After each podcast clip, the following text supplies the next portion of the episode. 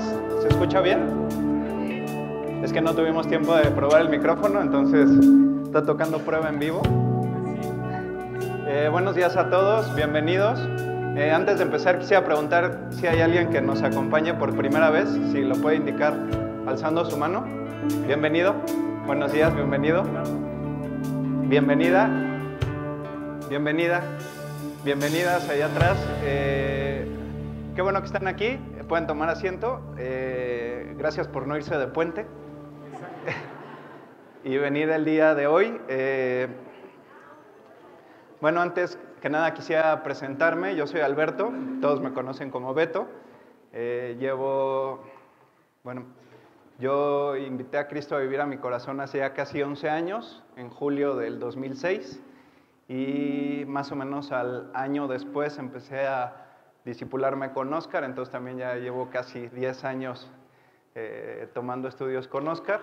Eh, vengo a este grupo desde que estábamos en el Hotel Marriott, éramos muy poquitos, estábamos en un salón que se llamaba Maximilian y la verdad es que siempre me gusta recordar cuando, que cuando por algo estaba ocupado ese salón y nos pasaban al grande que es el Chapultepec, parecíamos chícharos en olla.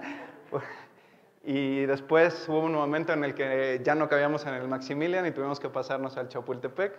Después se tuvieron que abrir los dos grupos y bueno, cuando nos tocó cambiarnos a, este, a este lugar por el cual estuvimos orando pues, poco más de un año, ¿no? Eh, por, cuando empezamos a tener algunos problemas para que nos pudieran seguir rentando el, el Marriott, empezamos a orar por un nuevo lugar y bueno, Dios nos abrió las puertas aquí. Yo en ese entonces estuve viviendo en Puebla con mi familia por, por cuestiones de trabajo y ahora ya estamos de regreso desde, desde septiembre del año pasado.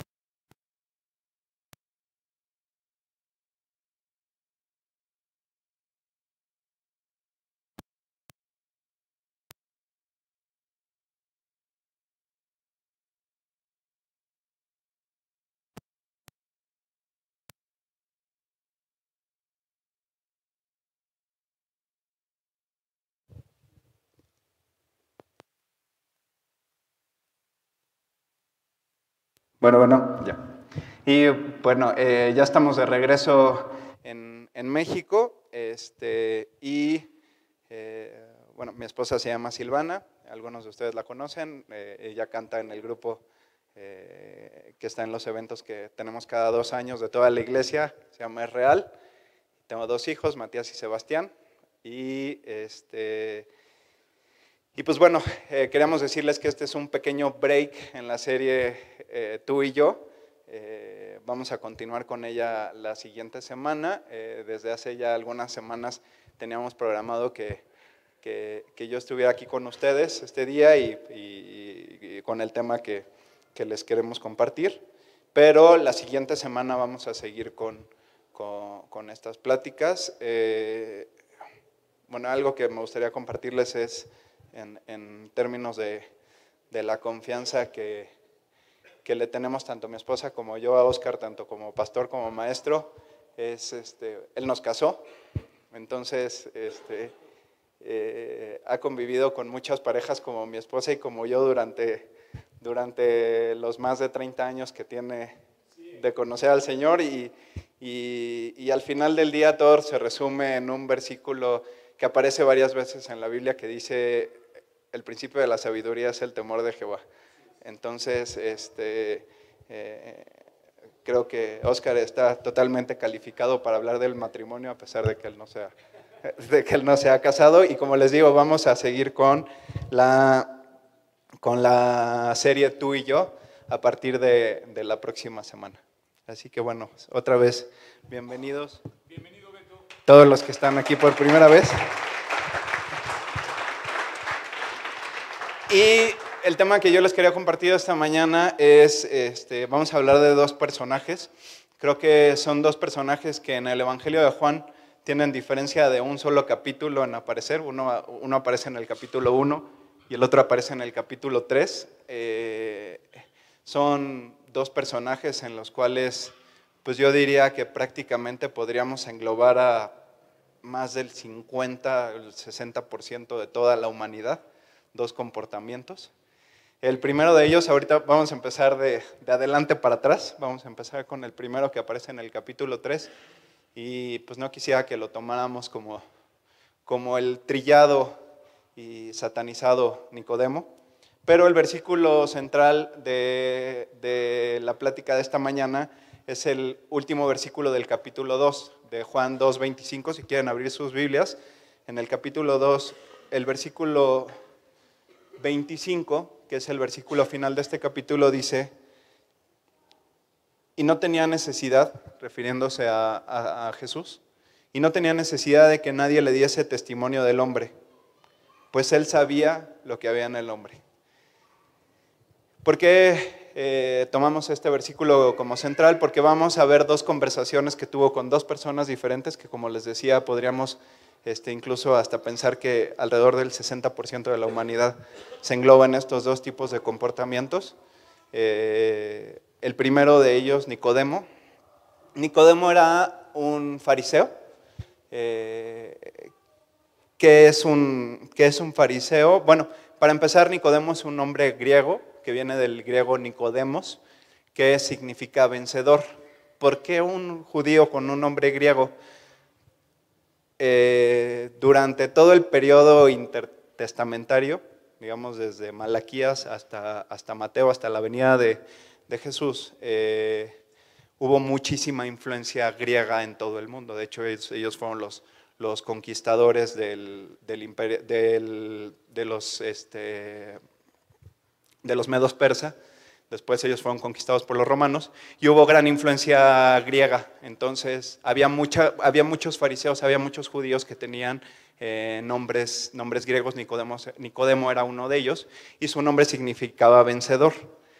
Eh, la palabra fariseo significa puro o literalmente apartado o separado. Y la característica principal de los fariseos es que tenían una gran observancia del día de reposo, que era el sábado, y también este, tenían una gran observancia del cumplimiento de la ley o, como lo podemos ver en nuestros tiempos, de la religión judía, eh, la cual utilizaban principalmente para establecer su propia justicia. ¿Qué quiere decir esto? Que en la mayor parte de los casos la utilizaban nada más a su propia conveniencia. Eh, en ese entonces existían dos, digamos, dos partidos políticos. Los partidos políticos que gobernaban en Israel en, los tiempos de Jesús eran, eran religiosos. Por una parte estaban los fariseos y por otra parte estaban los saduceos. Eh, los fariseos tenían el control político, digamos, ellos eran los que de alguna forma eh, controlaban a la policía, la recaudación de impuestos, eh, obviamente bajo, bajo todas las normas y reglas del imperio romano, pero este, y los saduceos, que eran la otra corriente religiosa judía de ese entonces, tenían el control del sacerdocio. Entonces, eh, si han leído los evangelios, eh, eh, Anás, Caifás eran saduceos, eran los, sumos sacerdotes de, los tiempos en los cuales fue crucificado Jesús, y ellos dos eran saduceos. La diferencia entre uno y otro es que los saduceos no creían que existiera nada después de la vida y los fariseos sí lo creían así, pero los dos eran, utilizaban, tenían en común que utilizaban la ley como a su propia conveniencia. Y bueno, eh, les decía yo que ha sido Nicodemo de cierta forma trillado y satanizado porque hay mucha gente que piensa que, vino a Jesús de noche. Este, quiero leerles el, el capítulo, cómo empieza el capítulo 3 del Evangelio de Juan. Dice, había un hombre de los fariseos que se llamaba Nicodemo, un principal entre los judíos. Este vino a Jesús de noche y le dijo, Rabí, sabemos que has venido de Dios como maestro, porque nadie puede hacer estas señales que tú haces si no está Dios con él. Hay quienes piensan que, que Nicodemo vino a Jesús de noche porque tenía algo que esconder, porque no quería que los demás lo vieran, porque no quería que, que se dieran cuenta que se estaba acercando a Jesús yo no quisiera meterme en ese, en ese debate. La verdad es que a mí me da la impresión de que eh, Nicodemo quería tener una plática íntima con Jesús. Este, Jesús en ese entonces pues ya era muy popular, estaba todo el tiempo rodeado de gente, estaba dando sus mensajes, los discípulos estaban con él. Y a mí la verdad es que me da la impresión de que Nicodemo quería tener una plática cercana con él y por eso, por eso se acercó a él, a él de noche, cuando este, ya todos se habían ido a descansar y cuando Jesús ya estaba, ya estaba más tranquilo y estaba solo. Y lo curioso, lo que sigue en el versículo 3, es que Jesús ni siquiera eh, le hace ningún tipo de pregunta, ni siquiera le da una especie de bienvenida o una plática o trata de explicarle verdaderamente quién es Él. Jesús va directo al punto. Jesús va directo al grano. Y le dice en el versículo 3, respondió Jesús y le dijo, de cierto, de cierto te digo, que el que no naciere de nuevo no puede ver el reino de Dios. ¿Qué significa esto de nacer de nuevo? La verdad es que también es una frase que hemos escuchado eh, equivocadamente en muchas ocasiones. Eh, por ejemplo, no falta el que ha tenido un accidente grave en el cual se volteó el coche. Este, bueno, hace poquito, yo ahorita tengo la, oportunidad y, y, estoy orando para que Dios abra una puerta con uno de los directores de la empresa en la que trabajo. Me mandaron un video, mi jefe me manda un video por, WhatsApp y me dice, checa este video. Y entonces viene en una calle y viene atravesando un coche, atraviesan tres coches y el último que atraviesa, o sea, es que se ve claro que, que cómo iba el flujo, viene una camioneta y lo embiste. Le da la vuelta por completa, queda totalmente en sentido contrario al que venía, hasta la banqueta del otro lado y la camioneta delantito de él. Entonces se, empieza, se ve como llega gente y va como a tratar de ver lo que pasó, a auxiliarlo. Y, este, y en el momento en el que se va acercando la gente, la camioneta se da la fuga. Y bueno, ya yo lo vi y dije, eh, pues está fuerte, ¿no? Además se veía la fecha y cuando me lo mandó mi jefe, había acabado de ser hace un par de días, pero yo no le contesté nada y al otro, er, me lo mandó el fin de semana pasado. Ya esta semana que estaba yo platicando con él, me dice, ¿viste el video que te mandé del choque? Y le digo, sí, ¿qué pasó? Y me dice, es Felipe. Digo, ¿cómo crees? Fue un milagro. Un milagro porque además le dio la camioneta justo en el lado del conductor a exceso de velocidad, desbarató el coche. Fue un milagro. Entonces, ya estoy escuchando, casi, casi les puedo decir que el día que, que él pueda platicar de eso, de que se salvó, va a decir, nací de nuevo. choqué, no me morí y ahora quiero hacer las cosas de forma diferente, es que nací de nuevo. Y eso está perfectamente equivocado. ¿Qué significa nacer de nuevo? Significa nacer de arriba. Significa una verdadera reconstrucción y restauración que solo puede provocar la presencia de Dios en nuestra vida, que solo puede provocar el abrirle la puerta de nuestro corazón a Jesús y que Él haga de nosotros desde los cimientos de nuestro corazón una nueva criatura. Eso es lo que significa nacer de nuevo. Prácticamente, y, no voy a detenerme mucho en el capítulo 3 ni con Nicodemo, porque también queremos ver al, siguiente personaje, en el versículo 10, después de que Jesús insiste eh, un par de veces más en que esto es lo que se tiene que hacer, que esta es la única forma de llegar, de llegar al cielo, esta es la única forma de acercarse a Dios, le dice Jesús a Nicodemo en el, en el versículo 10, respondió Jesús y le dijo, ¿eres tú maestro en Israel y no sabes esto?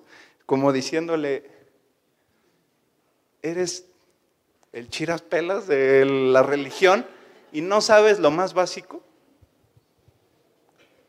¿Eres futbolero de corazón y no sabes que se gana metiendo goles? Prácticamente es lo que le está diciendo Jesús a Nicodemo. Nicodemo, un conocedor de la ley, hombre respetado, fariseo, como les decía, miembro del Sanedrín. Este, después, un poquito más adelante en el capítulo, en, perdón, en el Evangelio de Juan se ve cómo trata de intervenir a favor de Jesús.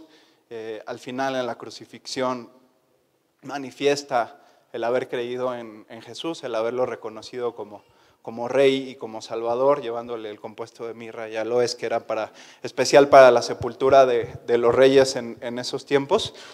Pero básicamente es el mensaje. Has cumplido, Nicodemo, con absolutamente todo lo que la tradición de tus padres te marca.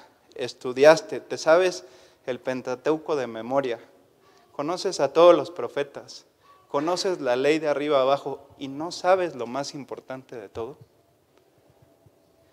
¿Cuántas veces, eh, por la estructura en la que vivimos, eh, nacimos en un país, yo no soy la excepción, nacimos en un país este, en el cual la mayoría de las personas eh, pertenecen a una religión, pertenecen a un culto religioso, y, al final del día te encuentras con esta plática, ¿no? Entonces, esta plática de esta, excusa o esta, o, esta manera de decir el nacer de nuevo, cuántas veces se le hemos escuchado a, a, personas que se dicen ser religiosas, que se dicen profesar, conocer a Jesús y conocer a Dios, eh, de, la forma, de la forma correcta y sin embargo son capaces de decirte, no, pues a mí yo se volteó mi coche, dio cinco vueltas, cayó un barranco y no me pasó nada, nací de nuevo. Entonces, el punto principal, creo yo, del capítulo 3 es Jesús diciéndole a Nicodemo y por eso partir con el versículo 25 del capítulo 2 es Jesús conoce perfectamente lo que hay en los corazones y en la mente de cada persona, independientemente del ambiente en el que tú hayas crecido, en el que tú te hayas desarrollado. Jesús sabe perfectamente bien cuáles son tus necesidades y te conoce perfectamente bien desde antes que tú decidieras acercarte a Él. Cuando Jesús, cuando Nicodemo se acerca a Jesús ese día en la noche, Jesús ya sabía que Nicodemo se había a acercar a Él. Jesús ya sabía perfectamente bien qué era lo que Nicodemo necesitaba escuchar. Por eso, por eso en el versículo 3 se ve cómo Jesús va directo al punto. Esto es lo que necesitas hacer, Nicodemo. A mí no me importa la opinión que tengas acerca de mí o lo que tú pienses acerca de Jesús. Esto es la verdad, esto es la realidad. ¿Quieres conocerme? ¿Quieres ver un día al Padre? ¿Quieres estar en la presencia de Dios algún día? ¿Quieres que yo transforme tu vida, que transforme absolutamente todo lo que tú eres? Esto es lo que necesitas hacer. Necesitas dejar que yo te cambie, necesitas dejar que yo te que yo derribe absolutamente todas tus estructuras y las reconstruya desde las bases para las cuales Jesús vino a esta, a esta tierra. Eso es lo que significa verdaderamente nacer de nuevo no accidentarse, no librarla. Ninguna de esas cosas nos llevan a la presencia de Dios. Eso es, lo que, eso es la, realidad. Y el segundo personaje, ya vimos Nicodemo como esa persona con una estructura muy sólida, religiosa, eh, pero al final del día con esa curiosidad que lo llevó a acercarse, a acercarse a Jesús en principio no de la forma correcta. Cuando, Jesús, cuando Nicodemo se acercó a Jesús, se acercó a él como un maestro, reconoció como alguien que no podía tener esa sabiduría si no viniera de Dios, pero lo vio simplemente como un maestro más o como un profeta más y se acercó con esa curiosidad de entender más acerca de él. Pero Jesús le dijo, no tienes ni la más remota idea de quién verdaderamente soy. Yo soy el Hijo de Dios. Y lo que necesitas es creer en mí y lo que necesitas es que yo cambie tu vida desde, desde lo más profundo de tu corazón. Y el segundo personaje, eh, que como les decía, nos vamos a regresar, empezamos de adelante para atrás, nos vamos a regresar al capítulo 1. Y esta historia empieza a partir del, del versículo 43 del capítulo 1 y nos habla sobre la historia de dos de dos personas que fueron discípulos de Jesús. Uno es, el primero es Felipe, el segundo es Natanael. Eh, primero, Natanael con este nombre solo aparece en el Evangelio de Juan, pero Natanael en realidad es Bartolomé. Eh, yo me llamo Alberto, mi papá se llama Alberto, entonces es como si yo me dijera que soy Alberto, hijo de Alberto, como si ese fuera mi nombre. En, en esa época eran, eran así eh, los apellidos. Bartolomé significa hijo de Ptolomé. el padre de Natanael se llamaba Ptolomé, pero realmente este, Natanael es a quien en otros de los evangelios encontramos como Bartolomé y era uno de los doce discípulos. No, Natanael era su nombre de pila. O sea, es como si a mí, yo, yo soy Alberto y mi papá también se llama Alberto, es como si a mí me conocieran solamente como el hijo de Alberto. Así, eso significa Bartolomé. O sea, Natanael lo conocían en los demás evangelios solamente como el hijo de Ptolomé. Entonces, este, por eso se encuentra así, pero realmente es él y es uno de los doce discípulos. Y bueno, eh, en ese entonces, digamos que este, Jesús estaba al principio de su ministerio y estaba haciendo su reclutamiento. Ya había visto a Andrés, a Pedro, y, poco después se encontró con, con Felipe. Y la verdad es que, empezando por el testimonio que da Felipe, con el cual yo me identifico el día que yo invité a Jesús a vivir a mi corazón, pues yo jamás había leído la Biblia, ¿no? Hay gente que, dice, oye, pues has leído la Biblia y me da mucha risa que, Juan Manuel toma la anécdota que dice que cuando le preguntaron si había leído la Biblia, dijo, sí, seis veces. Y pues no, no, no había leído ni un solo versículo nunca en toda su vida, ¿no? Yo, yo nunca la había, la verdad es que eh, había una, una Biblia un tanto dramática en casa de mis tías abuelas que ponían en la sala ilustrada que pues más bien me daba pánico porque la abrías y pues el diluvio y fotos del diluvio con obras muy, dibujos muy dramáticos y pues más que, otra cosa me daba miedo que, que, este, que realmente acercarte a, la palabra por las razones correctas. ¿no? Entonces, el día que tú invitas a vivir a Cristo a tu corazón, inmediato empieza la transformación. Ese nuevo nacimiento se da pero solo sabes que pasó eso. No tienes muchos conocimientos más allá de el saber que tomaste la decisión correcta.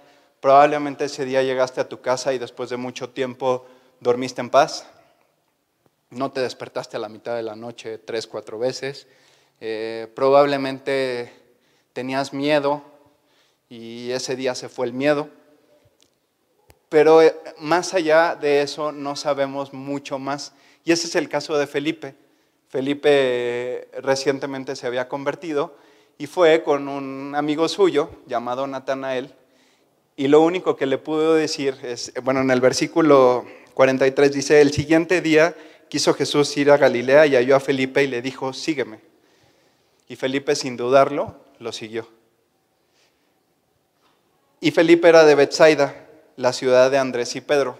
Bethsaida en ese entonces era una ciudad eh, muy contaminada, era una ciudad eh, problemática, dada la impiedad, una especie de un pequeñito Sodoma. Entonces, este, pero al final del día, eh, como en el capítulo en Génesis, cuando, cuando Abraham le pide a Dios que reconsidere si hay, antes de destruir a Sodoma y Gomorra, si hay si puede haber personas que todavía valen la pena en un lugar, este, reconsidere su decisión. Pues bueno, pues es un poco el caso de Felipe, eh, Natanael, Andrés y Pedro, quienes eran de Bethsaida y que eran personas que te hacen reconsiderar eh, la situación de un lugar en particular, personas que todavía valían la pena y personas que estuvieron dispuestos a entregarle su vida a Jesús desde el instante en el que lo conocieron. Después de, que Felipe toma la decisión de seguir a Jesús, que toma la decisión de invitarlo a su corazón, Felipe halló, en el versículo 45 dice, Felipe halló a Natanael y le dijo, hemos hallado a aquel de quien escribió Moisés en la ley, así como los profetas, a Jesús, el hijo de José de Nazaret. Versículo 46 dijo, Natanael le dijo, ¿de Nazaret puede salir algo bueno? Le dijo Felipe, ven y ve. Felipe eh, aquí nos deja ver que era un hombre que conocía las escrituras, eh, poco probablemente, pero pues sabía que Moisés y los profetas habían hablado del Mesías. Aquí ellos lo están reconociendo como, como, el Mesías, a diferencia de Nicodemo que se acercó a él como un maestro. Eh, Felipe reconoció que Jesús era el Mesías, por lo poco o mucho que pudo haber sabido de, las escrituras, lo único que sí entendió era que era, que era realidad. Eh,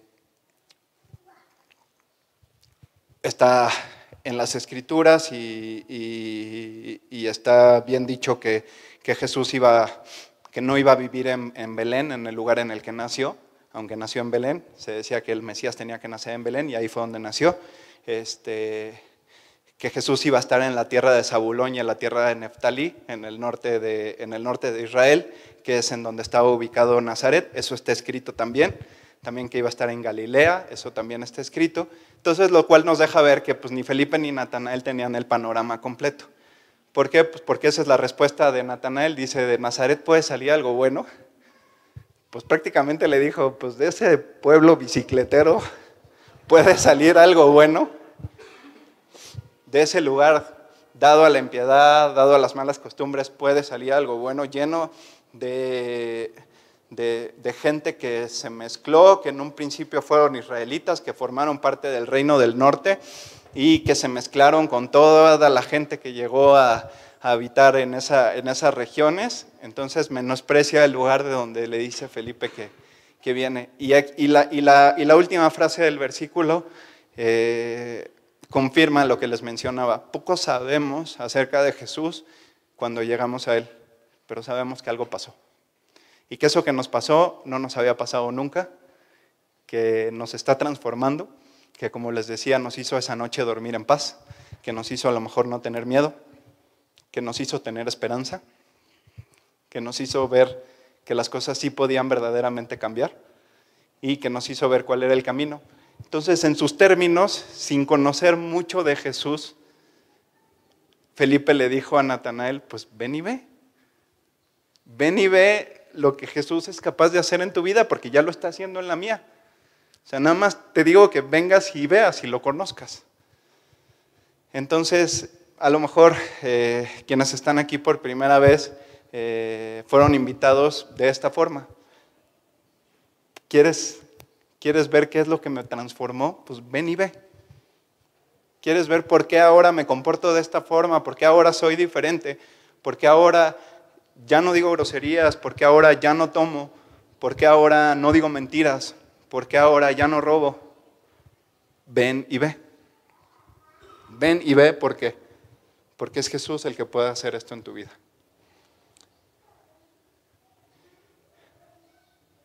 El siguiente versículo, el versículo 47, dice, cuando Jesús vio a Natanael que se le acercaba, dijo de él, he aquí un verdadero israelita en quien no hay engaño. ¿A qué se refiere esto? Eh, como les decía, tanto Natanael como Felipe eran personas que vivían esperando al Mesías. Sabían que algún día iba a llegar, que algún día se iba a cumplir esta promesa que estaba escrita tanto en la, tanto en la ley de Moisés como en todos los profetas no, es, no le está diciendo que, haya sido un cuate ejemplar ni una persona perfecta, simplemente dice, tú si eres un israelita que vive esperando que pase lo que está prometido en toda la ley y en todos los profetas. No nos confundamos, no era ninguna persona ejemplar ni, ni nada de eso, sino simplemente una persona que vivía en su religión por las razones correctas, esperando la venida del Mesías. Le dijo Natanael en el versículo 48, ¿de dónde me conoces? Respondió Jesús y le dijo, antes que Felipe te llamara, cuando estabas debajo de la higuera, te vi.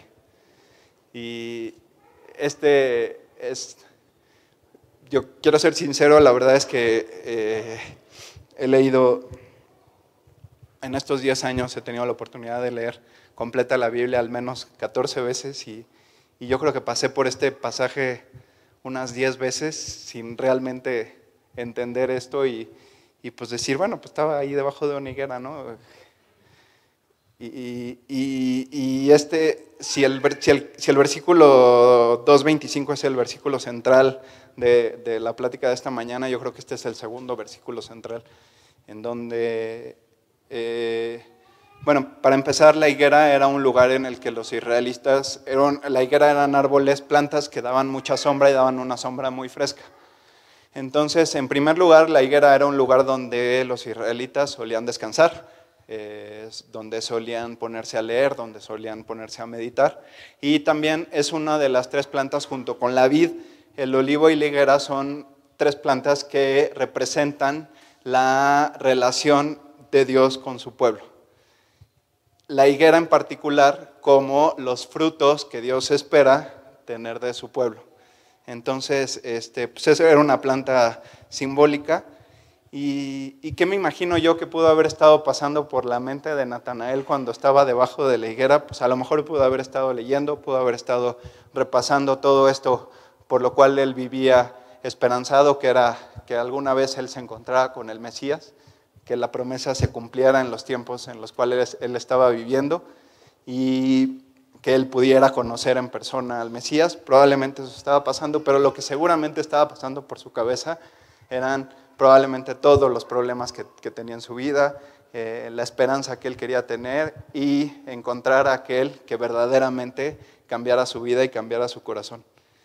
Y yo me identifico mucho con, este versículo. Yo poco a poco tiempo antes de, conocer a Jesús, eh, pasando por el peor momento de mi vida, con muchos ataques de ansiedad, con muchos ataques, crisis nerviosas.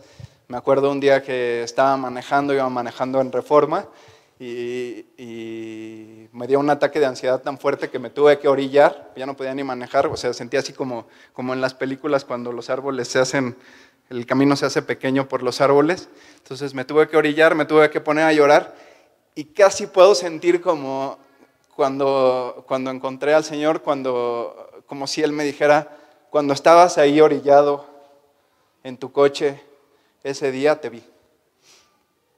Casi es lo que puedo ver eh, que Natanael sintió cuando Jesús le dijo que estaba debajo de la higuera y lo vio. Versículo 49 dice, respondió Natanael y le dijo, Rabí, tú eres el hijo de, tú eres el hijo de Dios, tú eres el rey de Israel. Y aquí es donde viene el punto importante y donde vemos cómo Natanael decide entregarle su vida a Jesús. Lo reconoce en primer lugar como el hijo de Dios y en segundo lugar como el rey de Israel. Entonces, ¿qué necesitaba hacer un judío de, esa época para, para convertirse? pues es reconocer estas dos cosas. Porque pues muchos, como Nicodemo en un principio, lo reconoció como un gran maestro, lo reconoció como un profeta, como alguien que venía de Dios, pero Natanael se paró enfrente y es muy similar a la confesión de Pedro. Cuando, cuando Jesús le pregunta a Pedro, ¿y tú quién dices que yo soy? Tú eres el Cristo, el Hijo de Dios. Es una confesión muy similar la que le hace Natanael a, a Cristo en este momento.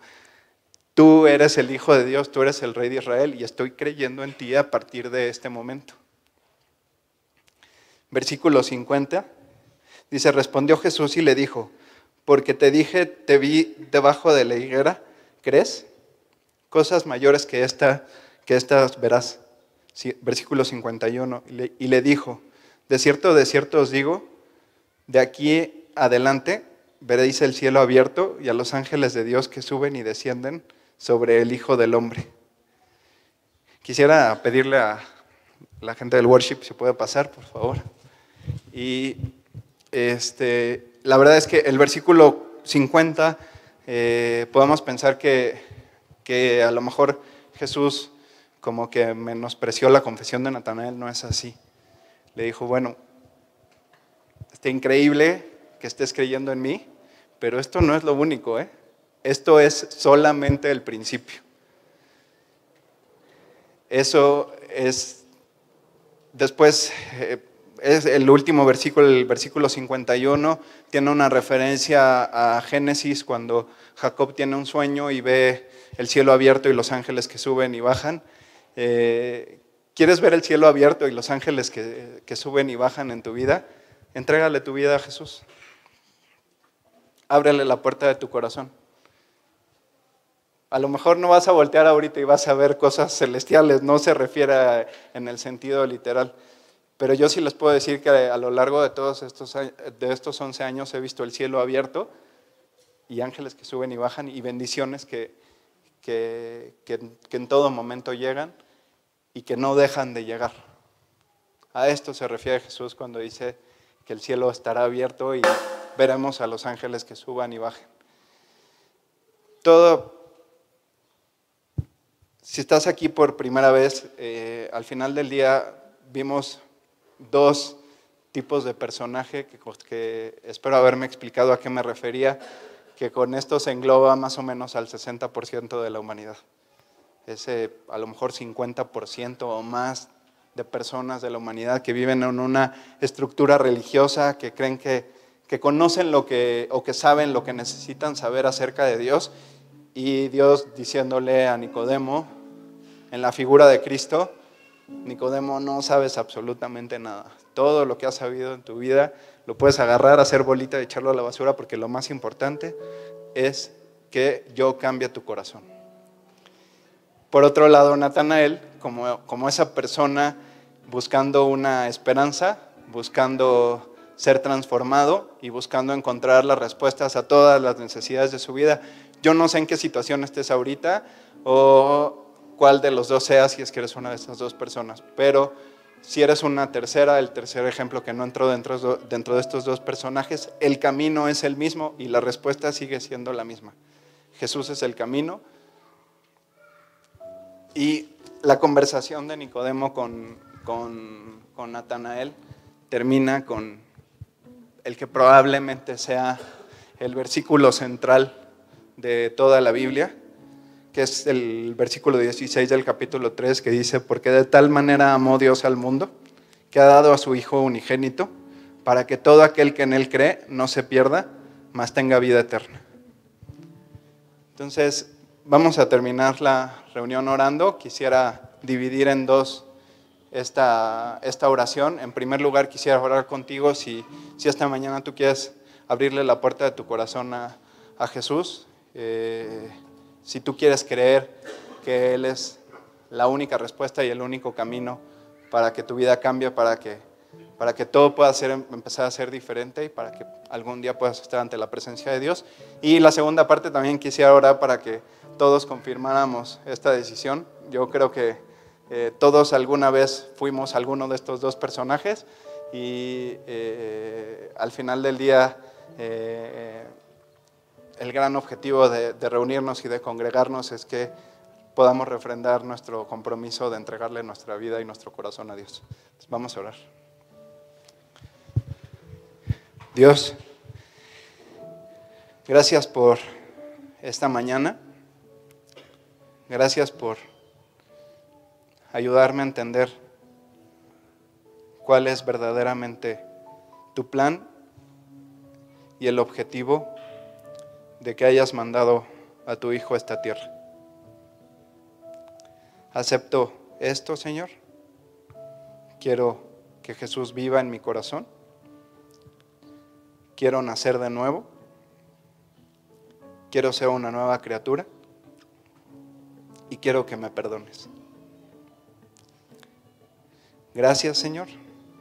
Te entrego mi vida. A partir de este momento, y para siempre.